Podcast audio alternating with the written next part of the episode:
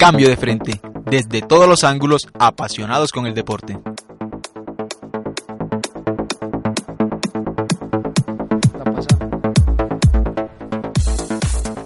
Bienvenidos a Cambio de Frente, el programa deportivo que se emite a través de Acústica, la emisora web de la Universidad EAFIT. El día de hoy estaremos hablando acerca de lo que ocurrió en la fecha número 16 del fútbol profesional colombiano porque ya hay nuevo líder y ya no es el Leicester colombiano.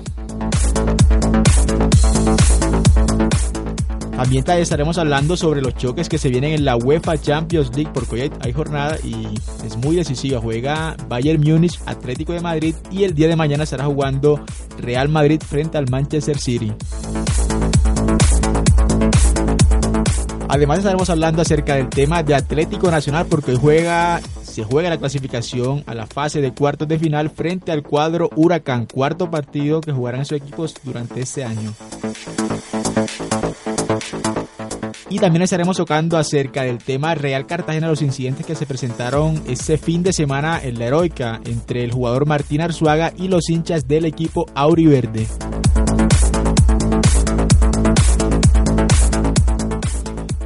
Así es, y en la mesa de trabajo nos acompañan el día de hoy Estefanía Jiménez y Alejandro Arboleda. ¿Qué tal muchachos? ¿Cómo les va? Hola muchachos, ¿cómo están? Estoy feliz de regresar a Cambio de Frente, a mi programa. Hace mucho no tenía la oportunidad de compartir eh, con ustedes, pero bueno, eh, feliz de estar otra vez acá. Alejo. ¿Qué tal compañero y compañera? ¿Cómo están? Eh, me alegra mucho ver pues a Estefan nuevamente acá en este espacio y compartir pues con nosotros y con los oyentes. Y hoy tenemos bastante por hablar de deporte y también de lo que siempre referenciamos como lo que más nos gusta, el fútbol. Así es, por ahí es un dicho que el buen hijo vuelve a casa y bueno, a casa Estefa acompañándonos de nuevo. Después de hace aproximadamente cuánto Estefa, 15 días. 15 días, sí. 15 días, bueno, otra vez bienvenida por acá por esos lares y, y bueno, comencemos a hablar de lo que más nos gusta, el fútbol profesional colombiano en este caso. Les cuento que la, la fecha se abrió el día sábado 30 de abril eh, entre la Equidad y Once Caldas. Recordemos que Equidad eh, tiene un nuevo técnico es Arturo Boyacá, eh, quien está reemplazando actualmente a Santiago Sánchez Escobar. Eh, derrotó 3 por 2 a Once Caldas. Vemos que es como un. Es el hijo, Once Caldas de la Equidad. Sí, además de esto, estamos viendo que los técnicos que suelen salir de su. los Perdón, los equipos que suelen salir de su técnico en este momento en el fútbol profesional colombiano lo despiden y, empiezan a ganar. Es algo pues peculiar, interesante. Caso Jaguares, por ejemplo. Caso Jaguares, caso Santa Fe. Cali. Cali además con Mario Alberto Yepes, es algo bastante interesante, algo por mirar. Eh, Envigado, el colero, logró derrotar al líder momentáneo que era Millonarios en su casa 2 por 0 ante una tempestad bastante impresionante, tanto así que se les cerraron pues las, las fronteras a los hinchas, sí, ya estaba la boletería vendida y se había dejado viajar a los hinchas de Millonarios al Estadio Polideportivo Sur de Envigado y finalmente se decidió devolverlos a la ciudad de Bogotá y se les devuelve pues el dinero de la boletería.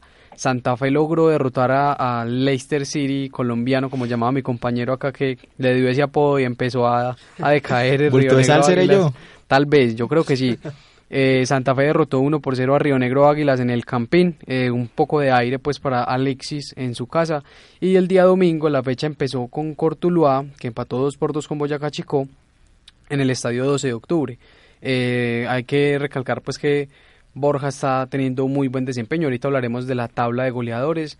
Y eh, continuó la fecha con Patriotas que ganó 2 por 1 al Tolima como en, condición de local. fue el que se jugó el día domingo porque la tempestad tampoco dejó que se jugara. Sí, se terminó de jugar en la mañana porque la tempestad y el tema del, del clima estaba un poco complicado y finalmente la victoria fue para Patriotas 2 por 1 en el Estadio de la Independencia.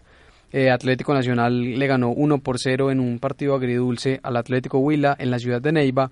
Junior empató 1 por 1 y dejó escapar los tres puntos al último minuto en casa. Cinco fechas que no gana el Junior. Esto lo venimos reseñando pues hace un ratico y es algo bastante interesante y peculiar. Además del tema de Junior de Barranquilla, hay que rescatar también el tema Bucaramanga, que venimos también hablando acá en, en, el programa, de que Bucaramanga posiblemente con esta empatitis... ¿Cuántos empates lleva? ¿13? Lleva, sí, lleva... Y dos victorias. Sí, 13 empates en liga. Eh, hay que recalcar pues también que este asunto le está empezando a dar cuenta de cobro al Bucaramanga. El descenso. Y, ahorita hablaremos un poquito del tema del descenso. Está de segundo en el descenso. Recordemos que el segundo en la tabla es el que juega el tema de, de la promoción. La no, ya, ya, promoción. ya la promoción se abolió. Los, los dos últimos descienden directamente. Ya no hay promoción, ya no hay repechaje. Entonces, con las cosas como si están... la fecha acabara hoy, Bucaramanga desciende Bucaramanga descendería junto a Fortaleza. Eh, Pasto perdió 1 por 0 en casa ante Jaguares, que viene también repuntando. Recordemos que cambió de técnico también hace poco, tiene a Uber Boder a la cabeza. El mago Boder. Cali, eh, de la mano de Mario Alberto Yepes, del cual hablamos hace ocho días, ganó 3 por 2 ante Alianza Petrolera en su casa. Y Medellín, cerrando la fecha, goleó 3 por 0 a Fortaleza.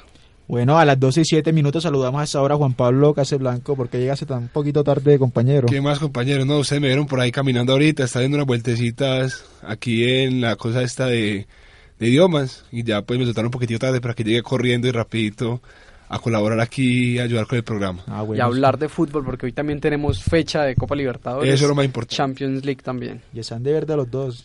Como siempre, cada ocho días, ¿no, Alejo? Sí, sí, sí, hoy hay que apoyar y esperemos que dentro de ocho también. Sabremos También. Claro que sí, Seba que- también hincha de Nacional. total. ¿Y por qué no estás de verde hoy?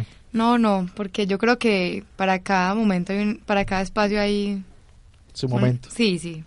Entonces, pero no, hincha total de Nacional y apoyar al equipo porque estoy segura que vamos a pasar a cuartos de final. Bueno, eh, después de eh, jugada esta fecha de Liga Águila, eh, tenemos un nuevo líder además. eh, Juan Pablo lo va a ceder la palabra para que nos hable de cuál es el nuevo líder que ganó en Neiva. Bueno, por sí. favor. Eh, un partidito, como lo escuché, ahí ahí quiere entrar a la cabina agridulce, un partidito durito, y pero estuvo bueno. Nacional líder, Millonarios pues obviamente perdió que tenía la posibilidad de seguir de líder, igualmente que Río Negro Águilas. Eh, ¿Vas a dar la tabla o...? Sí, no, yo acá tengo la tabla para compartírselas, pero antes de eso quiero pues reseñar varias cositas. Eh, vemos en los primeros puestos, digamos, equipos tradicionales con excepción de Cortuluá y Río Negro Águilas. Eh, entre los ocho primeros se encuentra pues Atlético Nacional eh, con 15 partidos jugados. Recordemos que tiene un partido aplazado que es ante Equidad en condición de local. Tiene 32 puntos. Segundo se encuentra Millonarios que cayó derrotado en el estadio eh, Polideportivo Polideportivo. Sur de Envigado ante Envigado Fútbol Club, que fue uno de los resultados más sorprendentes después de la fecha. Y sin público, no hubo gente Sí, por estuvo la a puerta cerrada por el tema de la lluvia y por el tema del techo de- de- del estadio de Envigado. Lamentable pues la situación, esperemos que se solucione pronto. Tercero está Medellín después de la victoria. Hasta ahora viene pues retomando nivel Leonel Álvarez y retomando pues Campito porque recordemos que la situación estuvo complicada en cuanto a, a- al tema de los medios y el tema de lo que se habló pues tanto del- del interior de Medellín. Ahorita tocaremos un poquito ese tema. Cuarto está Río Negro Águilas, que, que el compañero aquí lo estaba referenciando como el Leicester City hace algunos programas, Hace Leicester City 15 colombiano. días. Y desde eso viene este Leicester City declinado, pues, y viene En derrotado. caída, ah, porque solo empa- ha sacado de las cuatro fechas, ha sacado un empate. Sí. Tres derrotas y un empate. Es sí. lamentable pues esta situación, cayó, recordemos que cayó ante Medellín, ahora, ahora- cayó en Bogotá ante Santa Fe y viene pues cediendo bastantes puntos, eh, tiene 30 puntos al igual que Independiente Medellín, pero Medellín tiene superioridad de gol a favor.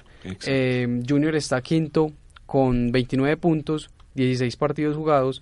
Sexto Santa Fe, que recordemos que también Santa Fe venía del, del bajón de eliminación de Copa Libertadores de América. Y es un aire, como estábamos diciendo ahorita, para Alexis García. Pero no juega bien, Santa Fe no juega bien. Yo, yo me vi el partido, pues tuve la oportunidad de vérmelo porque me pareció pues interesante el tema Río Negro Águilas, a ver si podía desencajar un poquito el tema de Santa Fe, eh, poquito público además.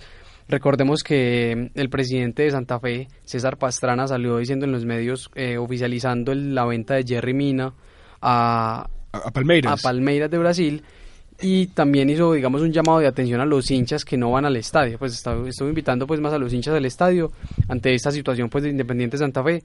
Recordemos que Independiente Santa Fe va a disputar la, la recopa ante River Plate. Además tiene la oportunidad de jugar Copa Suramericana a final de año y digamos que no es tan drástica pues la situación. Hasta ahora Santa Fe se encuentra con 6 puntos eh, perdón de sexto en la sexta casilla con 27 puntos y está solamente a 5 puntos de Atlético Nacional, que es el líder. Entonces la situación no es pues tan drástica. Eh, se estuvo reseñando el tema Omar Pérez, que puso gol. Me pareció un partido pues en cuanto a ataque interesante de parte de Santa Fe. Águilas lo veo muy enredado en realidad. Se enredó después de, de llegar a 30 puntos, a, a falta de 2-3 puntos para clasificar. Claro Sí. que yo lo veo clasificado ya, pero tiene Pero- estas 3-4 fechas para recomponer otra vez. Recordemos pues que Nacional, como les está diciendo ahorita, tiene una fecha menos porque está aplazada, entonces tiene la posibilidad de alcanzar 35 pu- puntos en caso tal de que gane. y Águilas pues hasta ahora tiene que pues, retomar su nivel. Eh, recordemos que cayó en casa pues también en, en tres semanas, el fin de semana cayó en Bogotá ante Santa Fe y continuando con la tabla, en la séptima casilla se encuentra Cortuluá con 26 puntos y en la octava finalmente Cali, que se está metiendo pues ahí en la lucha, ya ahorita con Mario Alberto Yepes con 25 puntos. Los mismos que tiene Patriotas, si no estoy mal. Patriotas sí, pero está por diferencia de goles. de noveno con 25 puntos también y de décimo ya está Once Caldas con 20. Ustedes me disculparán que está muy pena, lejos. eh, me desatrasan un poco, sino que estaba recibiendo una llamada muy importante del gran maestro Jorge Eliezer Campuzano, el espectacular, un ícono de la narración colombiana, cuadrando un- una entrevista. Entonces, si me desatrasan, estamos en Estamos hablando de del, nuevo líder de la liga Del colombiana, nuevo líder. sí, Exacto, Atlético es- Nacional. estamos entrando en, en terreno apenas con Atlético Nacional. de la caída del líder provisional que fue Millonarios, Medellín que logró ganarle pues a Fortaleza, Río Negro Águilas que viene en declive, Junior que está en su empatitis también. Yo no vuelvo a decir más nada de Río Negro porque yo creo que lo sale la verdad. Sí, sí, sí. El tema de darle tanta como tanto papel y pues tanta vitrina a Río Negro Águilas, digamos que afectó un poco y hasta ahora pues viene en declive. Esperemos que remonte pues esta situación y pues que logre volver a, a lo más alto de la tabla. Vamos a hacer un ejercicio, se los propongo a ustedes tres. Eh, los ocho primeros son eh, Nacional, Águilas, pues voy a decirlos en desorden. Nacional, Águilas, Junior, Millonarios, Medellín, Cortuluá, Cortuluá, Cali y, Junior. Santa Fe. y Santa Fe. Santa Fe. Eh, ¿Cuáles equipos creen ustedes que van a salir del grupo de los ocho o creen que va a preservarse así eh, hasta el final? ¿Van a clasificar a esos ocho equipos? Pues la verdad es que como está la tabla, lo que hay de ahí para abajo hay muy poquito que recoger, porque pues está Patriota, está Once Caldas y Pasto, pues, pero Pasto tiene 19, igual que Jaguares. Jaguares viene remontando, recordemos, pero yo creería que de pronto puede salir el Cali. Para mí sale Cali y Santa Fe. Para mí sale Cortuluá. Es que son, son, solo- son, diría yo, nueve equipos que están en la lucha. No, yo no metería a Once Caldas ni a Pasto, mucho menos que están ya a cinco Con puntos cinco del, seis del puntos. noveno, exactamente, cinco y seis puntos. Yo diría que de esos nueve, para mí saldría tranquilamente el que mejor rendimiento, el que peor rendimiento he tenido, podría ser Cali, o hablando ya más como equipos grandes, pues yo diría que saldría Cortuluá. Yo no sé, porque Cortuluá también ha venido mostrando una alza futbolística en los últimos partidos. Yo no lo, yo no lo sacaría. Yo, Ahí está, ahí está el, el duelo entre, para mí, entre equipos chicos y entre Cortuluá y Patriotas por ganarse un cupo, porque yo estoy seguro Sí. que, que el Cali se lo va a pasar y le va a meter ganas con su nuevo técnico, que al parecer tiene como buenas habilidades, según vi el partido. Bueno, yo no sé la verdad, pues eso va como en la opinión libre de cada persona, pero a mí la llegada del técnico exfutbolista ahora, Mario Alberto, me parece un poco apresurada, no sé. Es cierto. Pero Eh, pues no además del, del tema de Cortuluá, quiero decirles pues que el goleador de este momento de la Liga Colombiana es Miguel Ángel Borja, que hemos venido también hablando pues en los pasados programas. Dijimos que no tuvo la oportunidad o la vitrina importante en Santa Fe, pero ahorita en Cortuluá viene pues repuntando. Recordemos que le metió dos goles a Nacional y ahorita está como líder. Él es delantero neto pues en este momento y tiene 13 partidos jugados y 11 goles anotados. Entonces es un- un- una cifra pues importante para este jugador que viene repuntando. Yo creo que va a salir de Cortuluá en el próximo semestre. Así Muy es. seguramente lo fuera, diría yo, un equipo colombiano, o como estamos acostumbrados en Colombia, un equipo mexicano, para allá van todos los goleadores. ¿O quién Sí. Que se quemen o no, pero allá van todos. Sí, ese Fanete en la próxima fecha que se jugará a propósito eh, el sábado y tendremos clásico montañero. Sábado 7 y domingo 8 de mayo, la Ah, próxima sí. fecha. Sí, compañero, ya en un momento se Pero- digo. La, bueno, la gente, antes de que ya La, se la- la vaya- fecha abre inicialmente con Fortaleza y Patriotas a las 2 de la tarde eh, en el Estadio Metropolitano de Techo, va con, con Win Sports como eh, transmisor. Bueno, continuamos con Jaguares y Alianza Petrolera. Eh, luego se medirán Atlético Nacional y Independiente Medellín. Aquí yo quiero hacer una aclaración porque el clásico inicialmente estaba programado para el día domingo, pero por Sí, motivos pero- del Día de la Madre y... No, eso fue más por motivos de seguridad de parte pues de Atlético Nacional Yo escuché y que el era por tema, Día de la Madre. el tema Copa Libertadores. Exactamente, también escuché lo mismo, era que Nacional jugaría, si no estoy mal llegando a clasificar hoy, jugaría el próximo miércoles. No, no, pues por el tema Día de la Madre, pues no creo que Nacional le den un permiso pues, de cambiar un Exactamente. partido. No, no, pero digo, la programación está bien por el Día de la Madre porque no el domingo es para pasarlo con la Ah, mamá bueno, y sí, eso. pero igual- Sí, pero hay igual hay, partidos hay- hay- que se juegan el domingo porque Río Negro va a jugar el domingo, Tolima juega el domingo, Bucaramanga, Once Caldas, ya nos estará contando pues la compañera Estefa, pero el tema fue más que todo por Copa Libertadores que Nacional pidió aplazar este por partido. una posible clasificación. Sí, por la posible clasificación de Posible Nacional. no, yo la veo segura. Yo, no Yo sé, no. yo estoy muy seguro Yo hoy. también la veo Yo no. el día de hoy. Continuemos. Compañero, Ahorita por debatimos de eso, sí. No, no, Ahorita no. debatimos sobre el El tema. fútbol es muy impredecible. Digamos en el clásico, Bueno. digamos con el de Millonarios. El clásico y la fecha más importante, el compromiso más importante de esta fecha sería Atlético Nacional Independiente Medellín. Luego se medirían Millonarios contra Cortuluá. Posteriormente, para cerrar este día, se enfrentarían Junior contra Deportivo Cali, En que el también es un partido importante. además, a las partidazo. 8 de la noche. Bueno, Partidazo. el domingo 8 de mayo se enfrentarían Chico y La Equidad, Río Negro Águilas contra Pasto, Tolima se medirá contra Santa Fe, Bucaramanga recibe a Envigado Fútbol Club y cierra la jornada 11 Caldas contra Huila.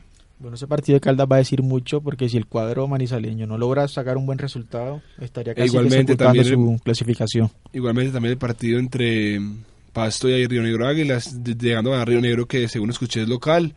Sí, Eh, Pasto. Pasto estaría ya diciendo adiós a las posibilidades de entrar al- a los playoffs. Y Río Negro Águilas tiene que remontar de parte del matemático Otero, el técnico de, de esta institución, para poder seguir sumando puntos en la parte de arriba y lograr luchar por uno de los dos puntos invisibles. Bueno, para ir cerrando el tema de liga, eh, se nos queda algo de pronto tema de descenso para pasar ya al torneo porque vamos a tener una llamada desde Cartagena que nos van a hablar acerca de los incidentes que se dieron entre el jugador Martín Arzuaga, siempre polémico, y la integrante de la barra Rebelión Auriverde Norte. Eh, bueno, aquí tengo yo la tabla del descenso así como rapidita. eh, busco aquí los puntos y los puntos son, bueno, el último es Fortaleza, como todos saben, tiene una cantidad de puntos de 45, eh, perdón, 80 y- 88 puntos, 88 puntos, a noven- 94 de Bucaramanga. de Bucaramanga y Jaguares, que es el tercero ahí como encimita, tiene 95 puntos. Como ahorita lo estamos reseñando, pues eh, los dos últimos son los que descienden debido a que tenemos 20 equipos en la liga colombiana. En este momento Bucaramanga tiene que empezar a perder ese tema de la empatitis. Recordemos que el descenso es a final de año. Exacto. Entonces tiene pues un semestre adicional. Sin embargo, como hemos venido reseñando también muy insistentemente, es que este tipo de, asuntos de los puntos va haciendo cuenta de cobro. Entonces todo el tipo de empates que vaya sacando Bucaramanga, que han sido muchos este semestre, hasta ahora lo tienen en la parte baja de la tabla, teniendo en cuenta que Jaguares viene repuntando, Jaguares que alcanzó pues a estar en la última posición en el cambio de técnico logra- logró remontar este juego que tenía y ahora tiene 95 puntos frente a 94 pues de Bucaramanga, una distancia pues muy corta de un solo punto, pero si Bucaramanga continúa con este empate, con esta empatitis y los demás empiezan a ganar, eso va a terminar en un Bucaramanga nuevamente en el torneo Águila. Exa- exactamente. Bueno, y aquí también hay que recordar que, así como decimos que Jaguares tiene 96 puntos, el Deportivo Pasto también tiene 96 y el Boyacá Chico 97. Están muy cerca todos los equipos también del descenso. Ya con más de 100 puntos, ya sí se encuentra ahí Cortuluá encima de Boyacá Chico. De pronto alguno tiene a la mano el tema de la, del torneo Águila porque Sí, yo acá sigue- tengo eh, eh, las fechas y también tengo la tabla de posiciones del torneo Águila. Eh, el 30 de abril se abrió la fecha en un 0 por 0 entre Unión Magdalena y Tigres. El, el primero de mayo continuó con Bo- Bogotá Fútbol Club 1, 2 de Cúcuta Deportivo, eh, Orso Marzo 1, 3 Universitario de Popayán, Leones de, del Duraba. de Urabá 3 contra Real Santander 3-0. Atlético eh, cayó nuevamente derrotado 1 por 2 ante Llaneros Fútbol Club.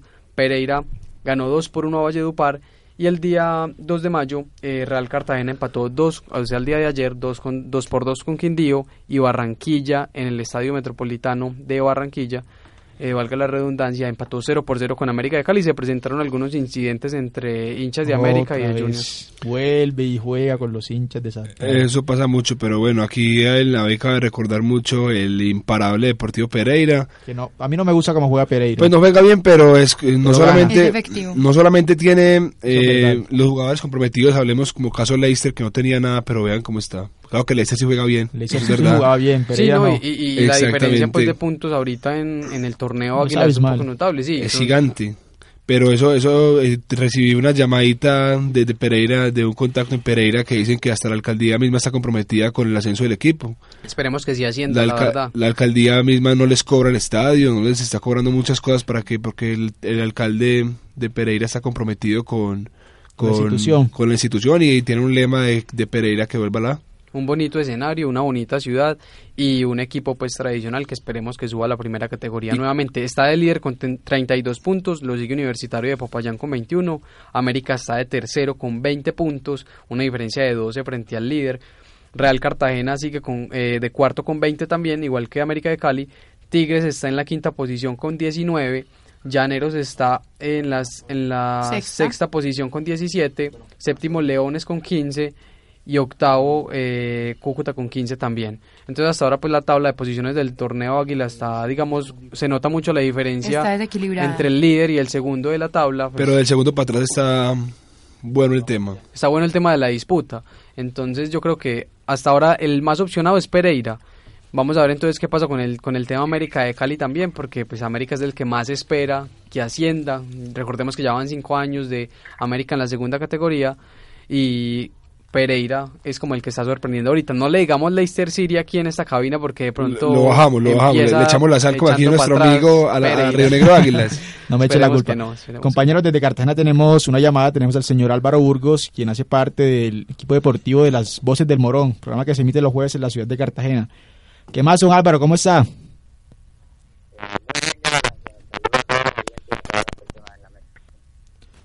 Gracias, don eh, Alvarito. Eh, ¿Cómo está el tema en la ciudad de Cartagena con el equipo? Porque se habló de los problemas que hubo entre el jugador Martín Arzuaga y, miembros de la barra Rebelión Auriverde. Bueno, Jonathan, es un tema bastante delicado. se habló mucho el día, el pasado viernes, los hechos sucedieron el pasado viernes luego de la práctica del equipo en el Jaime Morón pero hay dos versiones de la historia.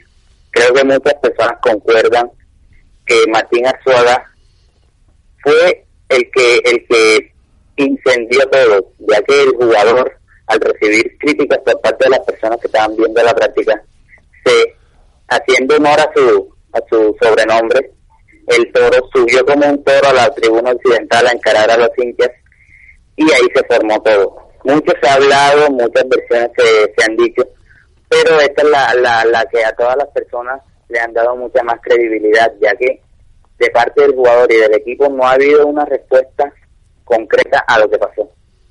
Sí, eh, también se habla de, del tema de la sanción que recibe la barra eh, por esos incidentes. Ni siquiera se va a, a castigar. Eh, a individualizar. individualizar, sí, sino que va a pagar como que el peso a toda la barra por eso. ¿Qué tan cierto es eso, Alvarito? Eso es, eh, eso fue una decisión apresurada por parte del equipo, ya que como, como bien te lo decía, el equipo expresó de que ya estaban individual, individualizados, perdón, los, los, los, vándalos, pero hasta el momento no ha habido ninguna captura, no ha habido ninguna, ninguna por decirlo así, eh, colocación en los medios de que X o Y personas fueron, sino que ellos hacen de pronto la, la cuestión más fácil que es catalogar a todos en un solo en un solo lugar y desde la parte directiva del equipo el mensaje que se ha enviado es que quieren acabar con, con la barra que salió en nivel de Norte. De pronto, eh, la barra que nunca ha estado de acuerdo con los manejos directivos que ha tenido el equipo, de pronto este es como la oportunidad que, que han encontrado ellos para poder terminarla de una vez por todas. Álvaro, ¿qué tal? Eh, hablas con Alejandro. Eh, te iba a hacer una pregunta. Esta situación es algo repetitiva. Recordemos que el año anterior hinchas de América de Cali también increparon pues a, los jugadores de su institución. Eh, se metieron al tema de la concentración del equipo y estamos viendo que eso ocurre frecuentemente en cuanto a reclamarle a los jugadores todo este tema de, de que pongan más en la cancha, de que lo den todo, de que no están haciendo nada. ¿Vos crees, eh, en tu opinión, es merecido eh, individualizar precisamente lo que estamos hablando, que hasta ahora no se ha culpado pues a nadie ni se ha capturado, o que la sanción se haga pues general como lo está haciendo con mano dura la Di Mayor hasta este momento, porque recordemos que cierra tribunas y no trata como de solucionar el asunto individualizando y capturando a los responsables. Buenas tardes Alejandro, eh, creo que es más fácil, eh, los dirigentes de pronto toman la decisión más fácil que es eh, eh, hacérselos de la vista gorda y no entrar en, directamente al programa, al problema, perdón. Si tú individual, individualizas a los culpables, ya las personas que de pronto quieran hacer esos actos vandálicos lo van a pensar una o dos veces antes de hacerlo. ¿Por qué? Porque ya saben de que se está tomando los correctivos indicados para, para acabar y erradicar esto del equipo. Esto aquí en Cartagena es bastante raro porque si ustedes ven, si ustedes ven de pronto que están fuera de la ciudad, muy poco se habla del tema barra en Cartagena, porque la barra de acá siempre se ha caracterizado por, por no tener estos hechos violentos y esta es una de las primeras veces que sucede esto en Cartagena. Pero personalmente creo que no están acabando con, con el problema de raíz y si individualizan a las personas y a los culpables, créeme que esto no volverá a pasar en ningún estadio de, de Colombia. Perfecto. Perfecto. Eh, Álvaro, con un saludo muy cordial, te habla Juan Pablo. Eh, una preguntita ya más metida como al ámbito futbolístico del equipo de Cartagena. Sería más como, ¿qué se dice sobre el tema Giovanni Hernández, ya que ya un proceso ya más adecuado y que fue muy criticado, pues digamos, cuando empezó a dirigir el equipo hace poco? Bueno, Giovanni creo que hasta el momento está sacando los resultados.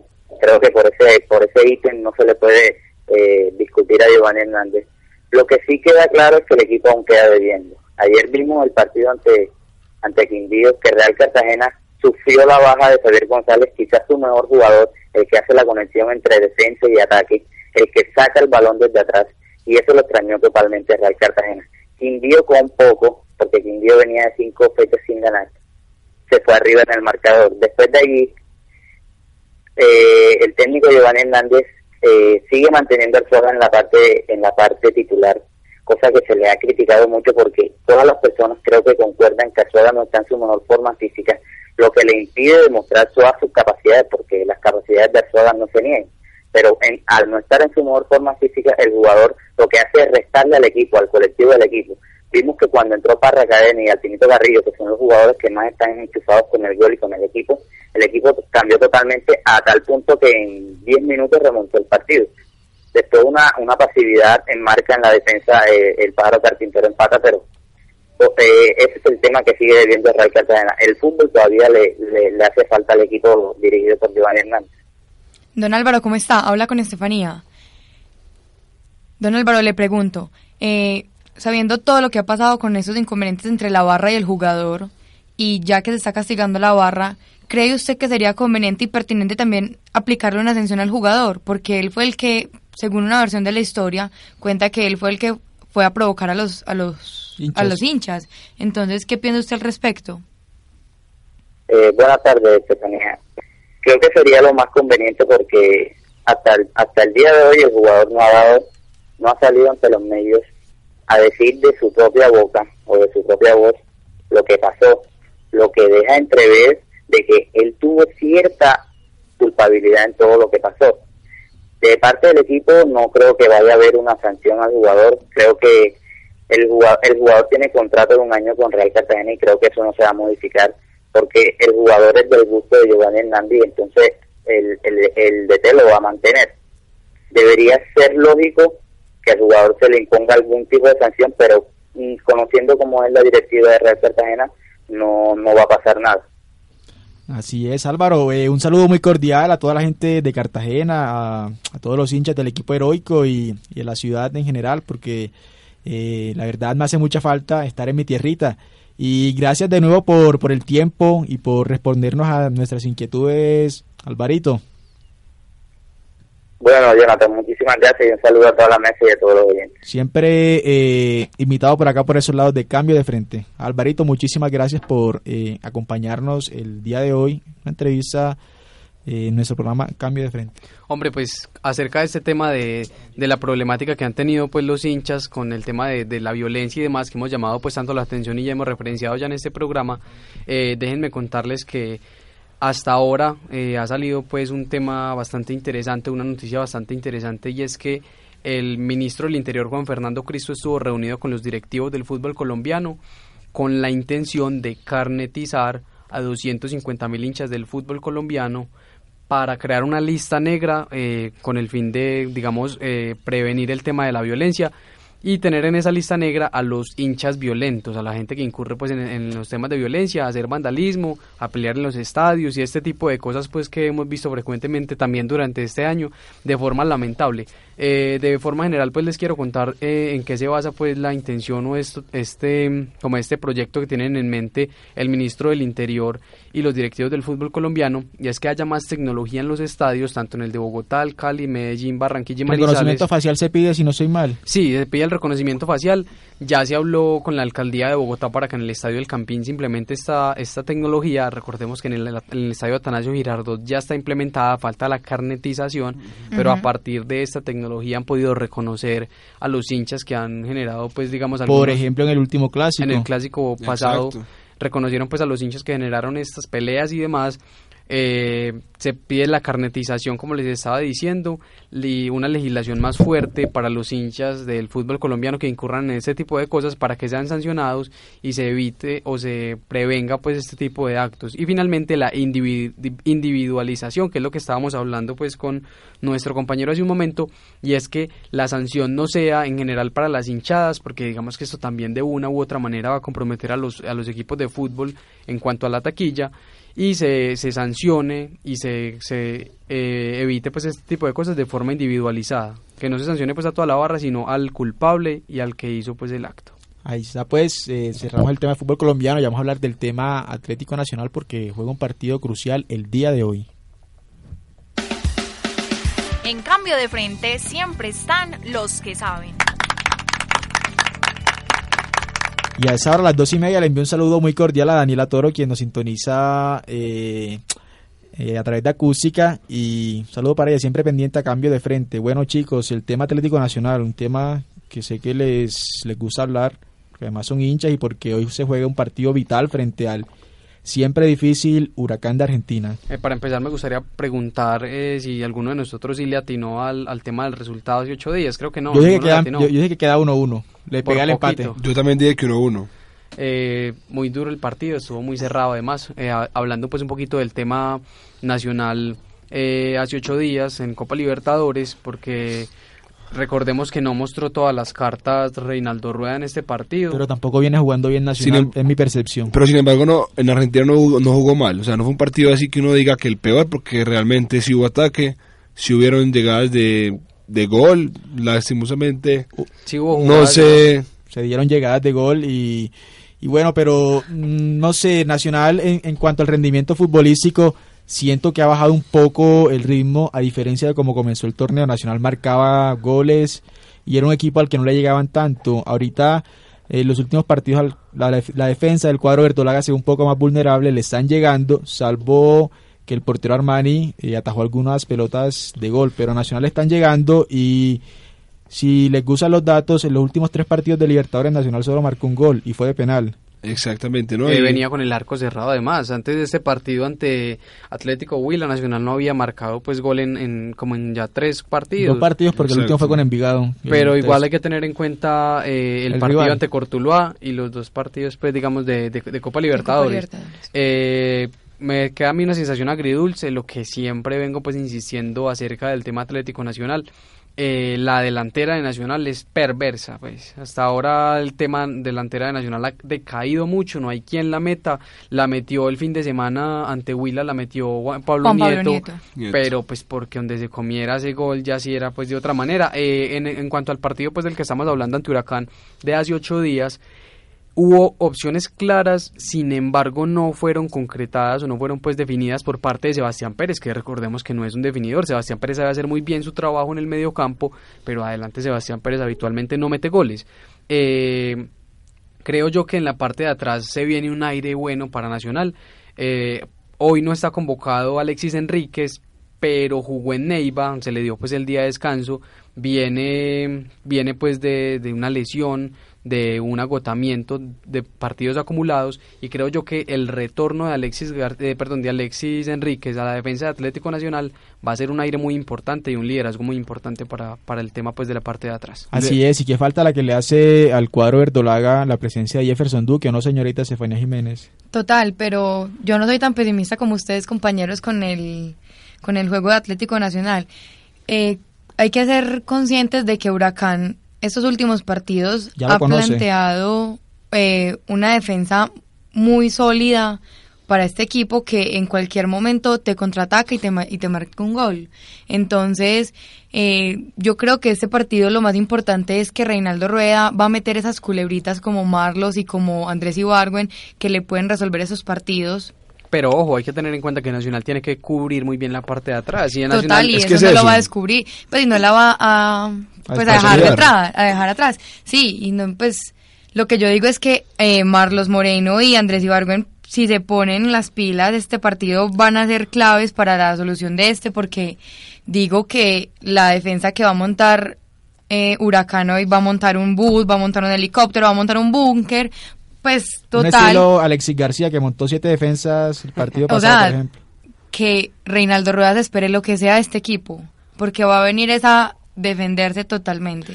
No, y, y en Argentina todos consideran Huracán en el torneo argentino, lo consideran como el equipo más defensivo que hay en el torneo y El el, que siempre defensivo. y el que siempre llega a buscar el empate, exactamente. No, y además hay que recalcar que Nacional no ha recibido gol en la Copa Libertadores hasta el momento. Eso es otra cosa, sí. es un dato histórico. Exacto, y hablando pues ya como de Nacional, eh, a mí me parece que la verdad del, esos dos, los dos centrales que tiene Nacional carecen de mucha exp- experiencia y, Sí, son muy jovencitos, la verdad. y la verdad a veces pecan, por esa experiencia pecan en las jugadas, en jugadas muy peligrosas, como pasó en ese partido que, que hubo jugadas, En una jugada en específico, Hombre, pero vi un buen partido de Nájera eh, el día el día domingo. Jugó un muy buen bien, partido de Nájera. bien. Recordemos que Nájera fue el que inició la jugada de gol con una buena salida desde la parte de Un atrás. pasesote. Y hasta ahora pues la defensa nacional está bien. En cuanto al partido, pues digamos, entremos un momentico al partido en Neiva, y donde Nacional cortico porque volvió, vamos, tenemos que hablar del Laser que es el campeón Sí. sorpresa y se nos va Na- el. Nacional volvió a la victoria en la Liga Colombiana en el estadio eh, de Neiva y Guillermo Plaza Este Salcid. Guillermo Plaza del Cid, y hay que referenciar pues también el tema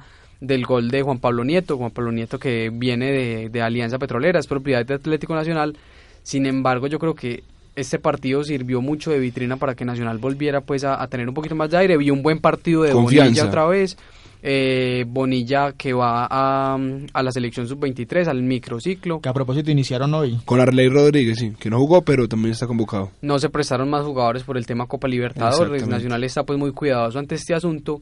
Y pues hasta ahora yo vi un partido agridulce porque, al- como lo estaba diciendo ahorita, porque vi a Nacional como regular en varios aspectos del partido, en varias partes del partido. Tuvo como segmentos. Al final pues logró la anotación. Eh, recordemos que hubo una opción clara también de Juan Pablo Nieto que pegó en el palo. Y remató, y remató Berrío al palo también. Sí, entonces creo yo que hoy Nacional tiene que sacarla sí o sí, mostrar por qué es uno de los favoritos, no solamente en cifras, sino en juego y en derrotar a este rival pues argentino. Recordemos que la fase que sigue sería muy, muy, muy difícil, la verdad, porque la semana... ante Rosario Gremio. Rosario o Gremio. Yo estuve Difícil. viendo el partido de Rosario y Gremio, eh, el de ida que fue en Porto Alegre. Eh, y que ganó pues Rosario Central 1 por 0 y me parecen dos equipos que juegan muy bien, son muy bien parados atrás y tienen una capacidad de replega- replegarse al contraataque muy clara. sobre todo Central. Yo también vi partido Central tuvo un partidazo. Además, pues de que ganó, se vio mucho la calidad que tiene ese equipo y el trabajo que tiene. Si porque ya equipo, lleva tiempo, si sí. hay un equipo con el que Nacional pueda jugar es Central porque tiene un muy buen juego y se presta mucho para jugar, no solamente para tirarse hacia atrás, sino para saber jugar y pues, ver lo que más nos gusta en el fútbol que son los goles. Así es, bueno, ya entremos en materia el día de hoy y qué les parece si armamos de una vez cómo la nómina de cómo podría formar Atlético Pues Nacional. la el día nómina, la, la nómina la sabemos todos, debe ser Sí, igual la no la misma. sabemos, Sí, pero pero, no, no, la pasada no latinamos. Acordemos que Exacto. estos dos últimos partidos de Libertadores no le hemos pegado a la Sí, a la nómina porque porque, Reinaldo Rueda nos ha sorprendido Sí. además. Claro que el, el partido final de la ronda de grupos contra Huracán también eh, fue un partido donde Nacional sacó una nómina muy mixta, precisamente por cuidar a algunos con amarilla, por no mostrar todas las cartas que Huracán se sabía pues casi que iba a ser el rival.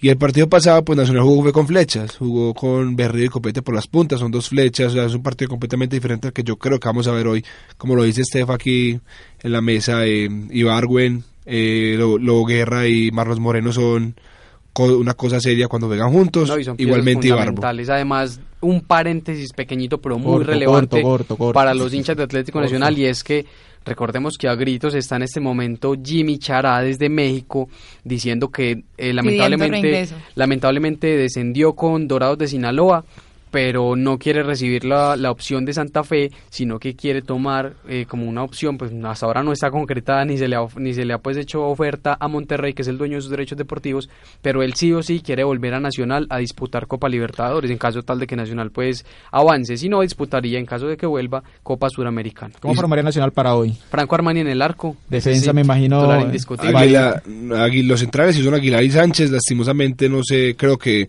tengo entendido que Enrique tuvo un golpe en el partido contra Huila que al final se le vio cojeando. Igual no creo que hubiese sido oportuno Este, eh, en este partido no, Enríquez. pero si llegase a pasar Nacional, que ojalá sí, Sí, el por próximo partido sí. tiene Sí. que ser Sí, titular. Enrique es, la cara. Y Daniel Bocanegra. Y Bocanegra. Bocanegra. Felipe Aguilar, pues y Davinson Sánchez en- como centrales. Pérez Acá- y... Y Mejía, Mejía. Que, que no me gusta para nada como está jugando. Pero el partido pasado en El Libertadores... único bueno que ha hecho en, en, en, ¿qué? en 10 partidos por ahí. Pero es que... Hombre, pero yo vi a Nacional muy cerca de, de perder ese, ese tema de tantos minutos sin recibir gol, porque Armani nos salvó. Es que ese, ese es el problema que tiene Nacional. Tiene ese problema de los dos centrales jóvenes y agregarle el problema a Alexander Mejía que no viene jugando bien.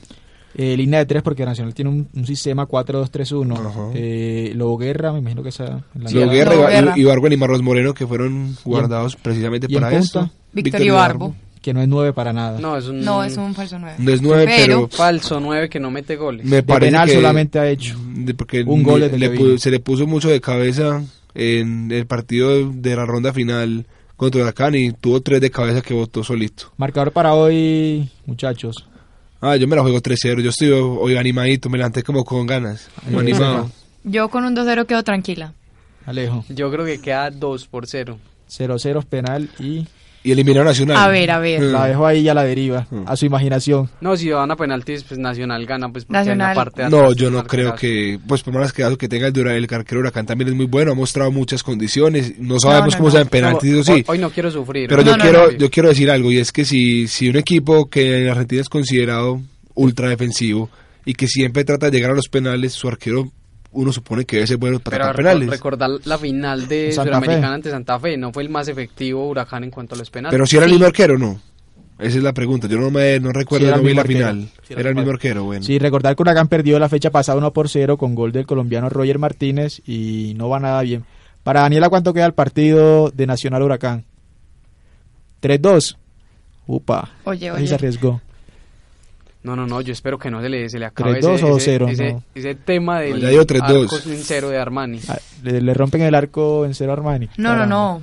Yo creo que Armani va a seguir con ese arco en cero. Sí, bueno, hablemos rápidamente de Medellín porque se nos va acabando el tiempo y tenemos De una Medellín. vez. Medellín, que, em- que empezó previo a la fecha anterior con un tema muy polémico que fue el video que publicó Fortaleza en redes sociales, no sé si alcanzaron pues a verlo. Muy charro. Sí, Eh, una buena un- forma de, de- de Es algo simpático, sí, sí, sí, como de, de, de pasarnos pues de este aire, pues de, de solamente pues ir al estadio y jugar y ya.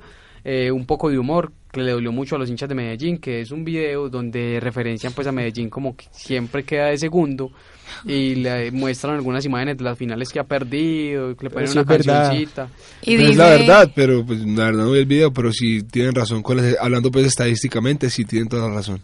Y entonces, qué pena compañero, te interrumpo. Dice en otras palabras que si llegan a una final Fortaleza Medellín los dejarían ganar, pero como este partido no es una final, entonces que ni se les ocurra. Pero que no ganó Fortaleza, pues porque Fortaleza viene en último en el descenso y creo que va, ese es el equipo que va a descender y espero que sí descienda sí. ese equipo, la verdad. Lo charro de todo eso, qué pena, otra vez los interrumpo. No, primero es las que damas, claro. Medellín dio una respuesta a este video y, y dijo como Fortaleza en una final, es que si ustedes llegan hasta nosotros les haríamos barra.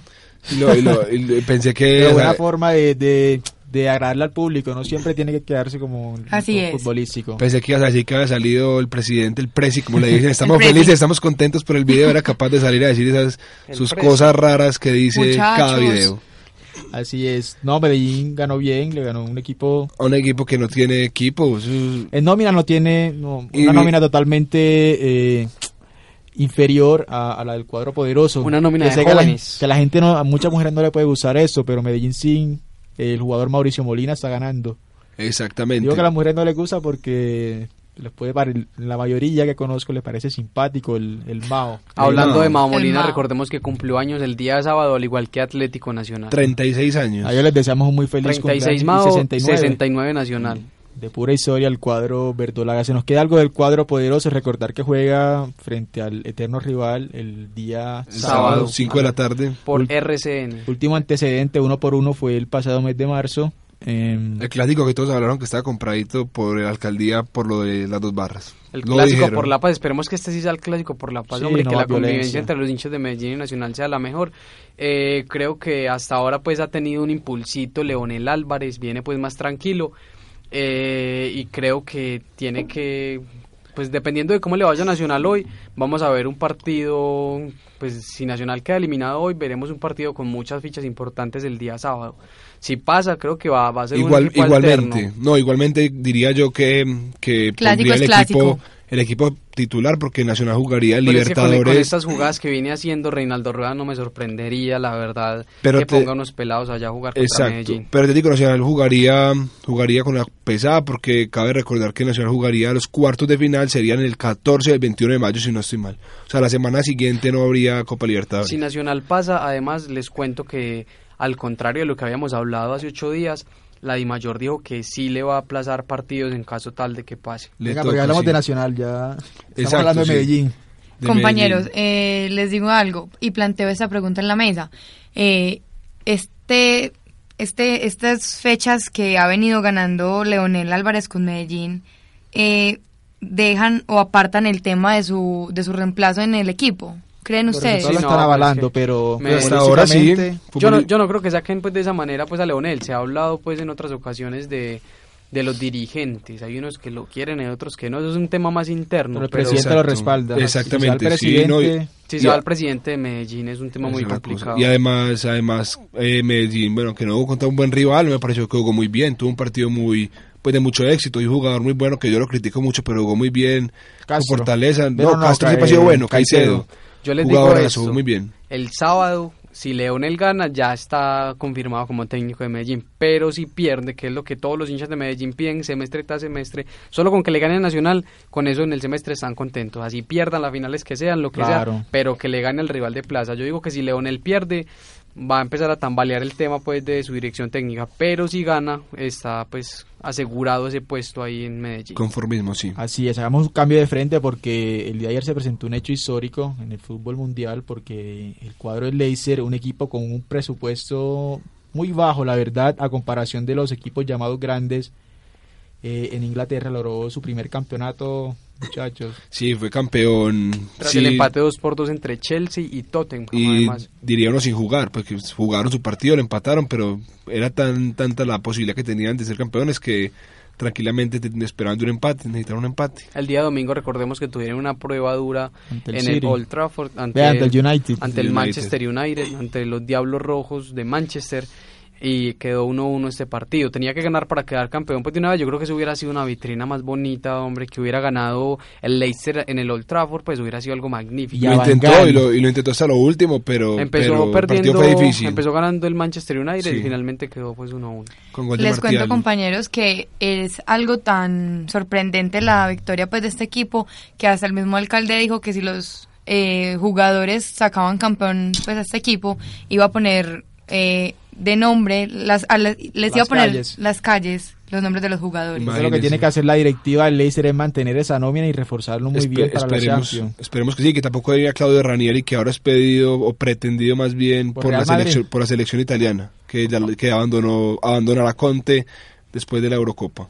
Hombre, pues, pero... ¿hasta dónde llega el fútbol? Algo pues es también extradeportivo acerca de este tema que les quería pues yo referenciar que estuve leyendo el día de ayer es que eh, el tema de las apuestas que estuvo pues como tan hablado por ahí eh, ha tenido un poco de polémicas últimamente debido a que la persona que apostó, las fueron como cinco personas que apostaron por Leicester City eh, al comienzo pues del torneo. Era, es algo muy improbable porque que ganara el Leicester allá es como si acá quedara campeón Fortaleza pues que estábamos hablando ahorita. Eh, las casas de apuestas decidieron de ahora en adelante se está pues hablando que van a decir de ahora en adelante no permitir apostarle a este tipo de equipos de clase bajo de rango bajo pues para que queden campeones. Debido a que a que cuando gana una persona de estas prácticamente se quiebran esas casas de apuestas pagando tanto dinero. las casas de apuestas de, Inglaterra perdieron alrededor de 9 millones de euros con, con este Es Leicester mucho campeón. dinero. Ellos se arriesgaron. Uno cuando apuesta tiene que No, y- atenerse. Y ese es el negocio, Atenerse, pues uno sí. no puede jugar pues tampoco que a que siempre tengo que ganar, pero pero sí es mucho dinero. Es Es que, verdad. ¿qué les dice a ustedes un equipo que el año pasado estaba peleando por el descenso?